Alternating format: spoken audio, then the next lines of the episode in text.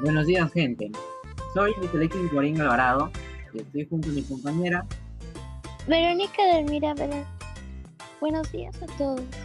Como ustedes saben, nosotros somos estudiantes de la IE María Auxiliadora 7064.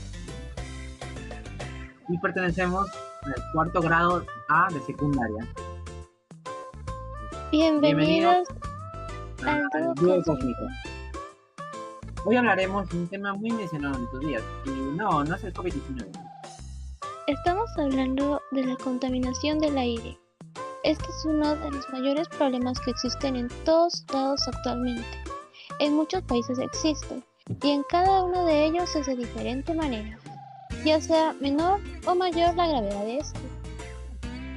Ah, por eso hoy venimos a conversar de este tema e informarte cómo se ocasiona, qué cosas produce y qué podemos hacer para evitarlo o solucionarlo. Luis, ¿has oído hablar alguna vez de la contaminación del aire? Mm, sí, sí, lo hemos visto en clases de ciencia y tecnología, ciencias sociales, mm, DPCC, matemática y comunicación. En realidad en varios, en muchos. Bueno, Ah, verdad. Ya lo recordé. La mayoría de los cursos están hablando de este tema. Y bueno, en esta ocasión el curso de comunicación nos dejó un trabajo que nosotros queremos compartir con ustedes. Bueno, listo, listos, empecemos. empecemos. La contaminación del aire. Seguro ya has oído hablar de esta, ya sea en la escuela, la universidad o trabajo. Nuestro cielo es un lugar muy hermoso, con sus bellas aves y nubes. Pero, ¿qué pasa cuando la humanidad hace que todo esto desaparezca? ¿No lo sabes? Pues déjanos explicarte. Nosotros, los seres humanos, dañamos a nuestro querido aire de muchas maneras. Una de ellas tal vez la haces todos los días, ya sea tomando un transporte público o en tu propio vehículo. Estoy hablando del humo que producen estos, ya que los químicos que contienen son muy dañinos, no solo para nosotros, sino para nuestra capa de ozono. ¿Qué? ¿No sabes lo que es la capa de ozono? Luis, ¿tú sabes lo que es la capa de ozono? Sí, déjame explicar algo breve. La capa de ozono es la que nos mantiene protegidos de los potentes rayos ultravioleta, los cuales son emitidos por el sol. Ah, los rayos ultravioleta no son dañinos, porque tenemos a la capa de ozono, la cual nos reduce su potencia en nosotros. Exacto. Pero eh, como nosotros estamos destruyendo esta, ya no nos va a poder proteger. Y será muy perjudicial para nuestra piel, provocando muchas enfermedades en esta. Hmm. La mejor manera de evitar esto es usando bicicletas, usar vehículos eléctricos o la más simple de todas, eh, optar por caminar y no usar transporte público. Vamos, no sean vagos. Otra causa de la contaminación del aire son las fábricas que generan humos tóxicos al ambiente. Las grandes empresas nos ayudan mucho porque estas nos proporcionan muchos recursos y servicios. Pero ahora ya no es así, mm, porque más nos perjudican que ayudan. Pero yo qué puedo hacer frente a esto? Pues tal vez no solo tú, sino miles de personas deben hacerse escuchar y exigir que dejen de utilizar estas fábricas. Ah, otra opción sería que usen el tipo de energía renovable, ya que esos no contaminan al ambiente y no perjudican a la salud.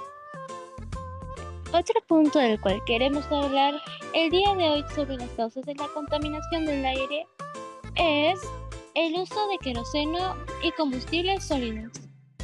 Esta causa no es muy grande, como las demás, pero sí genera una contaminación del aire doméstico, lo cual genera que muchas personas anualmente pierdan la vida por esto.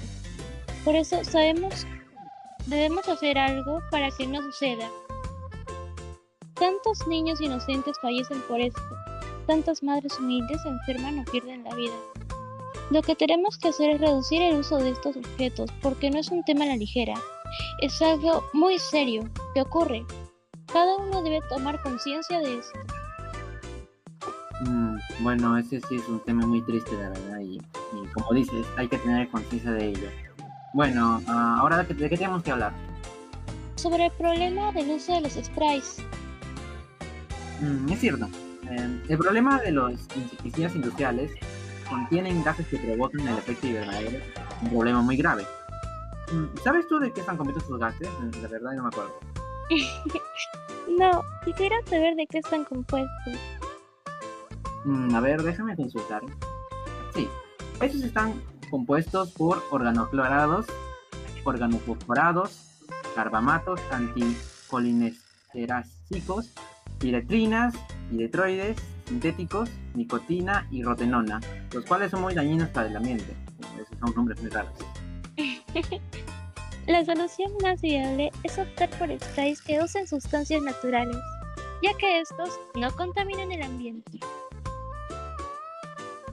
El último problema que, del que hablaremos hoy es la quema de basura.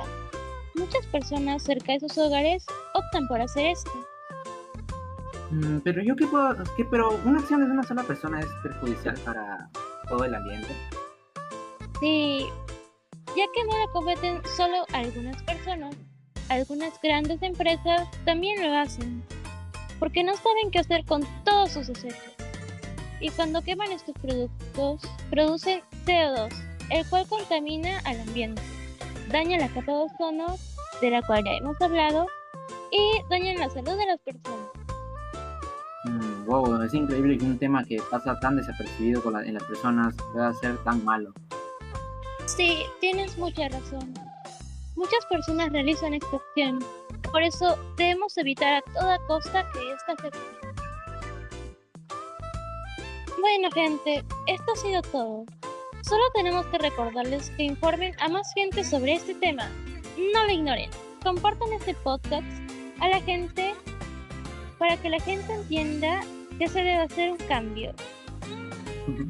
Sí, porque recuerden, no hay que destruir el ecosistema, porque luego nos quedamos sin un hogar. Y a menos que tengamos la tecnología de viajar a otro planeta, debemos hacer lo posible por cuidar la Tierra.